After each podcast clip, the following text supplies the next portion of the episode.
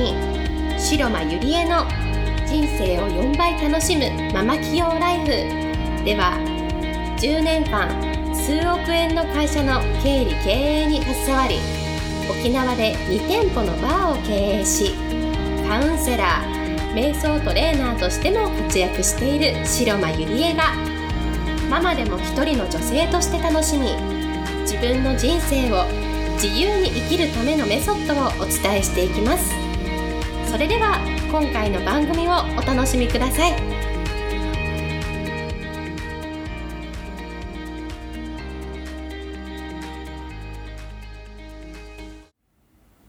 皆さんこんにちは白間入江です。今日もポッドキャスト始めていきたいと思います。今日のテーマは、えー、綺麗になる仕掛け作りをしようというテーマでお送りしたいと思います。えー、これはどういうことかというとやはり子供を産んでもこうママになっても結婚してもこう女性としてね魅力的で綺麗になるためにはどうしたらいいかという視点から今日は、えー、お話ししていきたいと思います。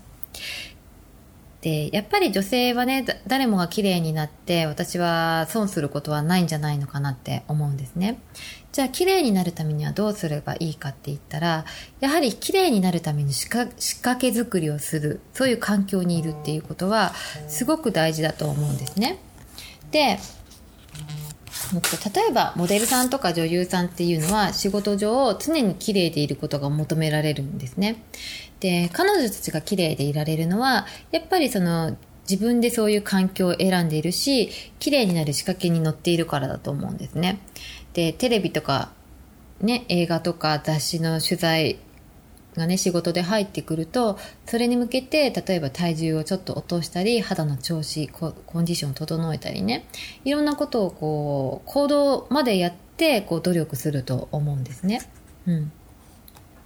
で、具体的なその目標とかがこう決められて、必然的に彼女たちはもう綺麗になってくると思うんですね。要は、こう綺麗になるしかないそういう環境を自分で作ることはすごく大切なことじゃないのかなって思うんです。でも例えばこれを聞いている皆さんは別にモデルとかね女優じゃないからね別に雑誌の取材もないしじゃあどうすればいいかって言った時になると私がこう手っ取り早いのはあの SNS をね利用する方法っていうのはすごく私はいいと思うんですね。でこれはどういうことかっていうとあのー、別にモデルとかね、芸能人じゃなくても、毎日ブログとかフェイスブックで、こう自分が載ってる写真とかをね、アップしたり、コーディネートとかね、美容法とかをこうアップしていくと、それを続けているうちに、必然的に綺麗でいることが仕事のような感覚になってくるんですね。でこれって私が経験したことの一つで、私も、まあ今は仕事を通して SNS でこう発信とかしたりしてるんですけれども、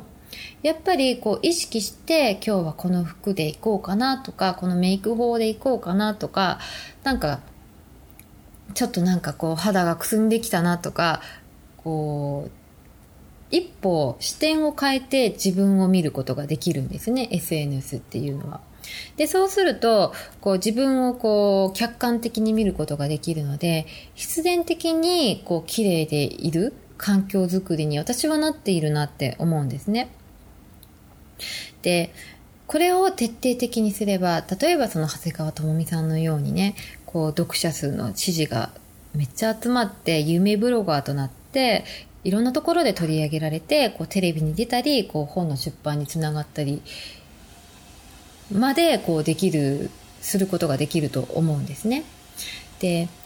で、もう一つ私がおすすめしているのは、やっぱりこう声をすることってすごく大事じゃないのかなって思うんですね。で、すごく女性が綺麗だなって思う人って、やっぱり好きな人がいたりとか、人を愛していたりとか、なんかこう恋をしていたりとか、そういうことで出るその、なんて言うんでしょう、ホルモンですかね。それが女性としてこう魅力的にこう綺麗で、いることができる秘訣だなって私は思うんですよね。で、そうやって例えば好きな人の男の人のために、えー、綺麗になる仕掛け作りができて頑張るようになるじゃないですか。うん。で、私はそれ圧倒的にこれが一番女性をきれいにする方法じゃないのかなと思うんですね。例えばそれが旦那さんのためにでもいいですし、本当に好きな相手のパートナーのために自分がきれいになるっていうのは、もうすごく内面も外見もリンクしてこう女性が輝いていく一つのあの仕掛け作りじゃないのかなって私は思います。で、まあ、全然ね好きな人がいないっていう人は、例えば、その、よく行く、その、美容室のお兄さんでもいいですし、なんかこう、例えばバーで、バーのね、イケメンスタッフとかね、あの、私バーやってるんですけれども、スタッフ、あの、にね、会いに来てくれる女性もやっぱりいるんですね。で、そういう人たちってすごくこう、なんかこうキラキラ輝いてうちのスタッフに会いに来てくれるのですごく私はなんか見てて微笑ましいなって思ってます。うん、それからなんだろうなんかそういうちょっとしたことでいいと思うんですね。要は女性が何にときめくのか何のために綺麗でいることを頑張れるのかなんかそういう環境を仕掛け作りを自らするとまたその綺麗になるためのモチベーションがモチベーションでいられるんじゃないのかなって思うんですね。で、私が大事にしていることは、やっぱり私は、まあ、いろんな人と、こう、まあ、経営、バーとかね、経営してると、いろんなお客様と会うので、やはりいつでも綺麗にしてるっていう、その自分のね、その、仕掛け作りは自分でしています。うん。で、あとは、やっぱり人と会う仕事とか見せる仕事なので、やっぱ綺麗じゃないよりは綺麗にしてた方が女性って絶対いいんですよね。で、まあ絶対共通して言えることは、やっぱり行動できる人とできない人、変わっていく人と変わらない人の違いっていうのは、結局は誰と過ごすかだと私はつくづく思うんですね。例えば合に入っては合に従いっていうことわざの通り、周りがみんな綺麗にしていたり、美意識が高かったり、綺麗のためにね、何かしている人っていう、そういう環境に入ると、人って良くも悪くも人の環境をすごく受けるので、自分だけ何もせずに居続けるのはすんごく難しいことなんですよね。うん。で、行動できない人っていうのは、その多くの時間を行動できない人と一緒に過ごしているからできないわけで、で、するとね、どうしても話す内容とかもできないとか、デモとか、そういう話になってしまうんですよね。だけれども、そういう綺麗にいる人とか、その、周りがみんな綺麗とかね、美意識が高い人たちのそばにいると、必然的に自分もそういうふうにしようと思うんですよね。で、私は特にその女性が多いところでお仕事をしているので、やっぱりみんな綺麗なね、人とかがたくさんいるところでお仕事をしたりもしているので、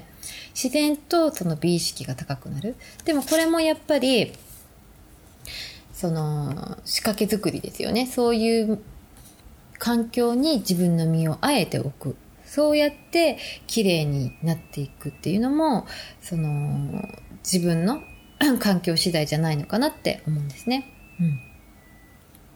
なので、これを聞いている人も自分なりのね、綺麗になる仕掛け作りっていうのをぜひ作ってみてもらえたらなと思います。で、そういう仕掛けをたくさん持っているほど、早く確実に、あの、女性としてね、こう、綺麗になっていくんじゃないのかなと思います。はい。それでは今日はこれで終わりにしたいと思います。ありがとうございました。本日の番組はいかがでしたか？番組では白間ゆりえに聞いてみたいことを募集しています質問は Web 検索で「白間ゆりえ」と検索。ブログ内の「問い合わせ」からご質問ください。またこのオフィシャルウェブ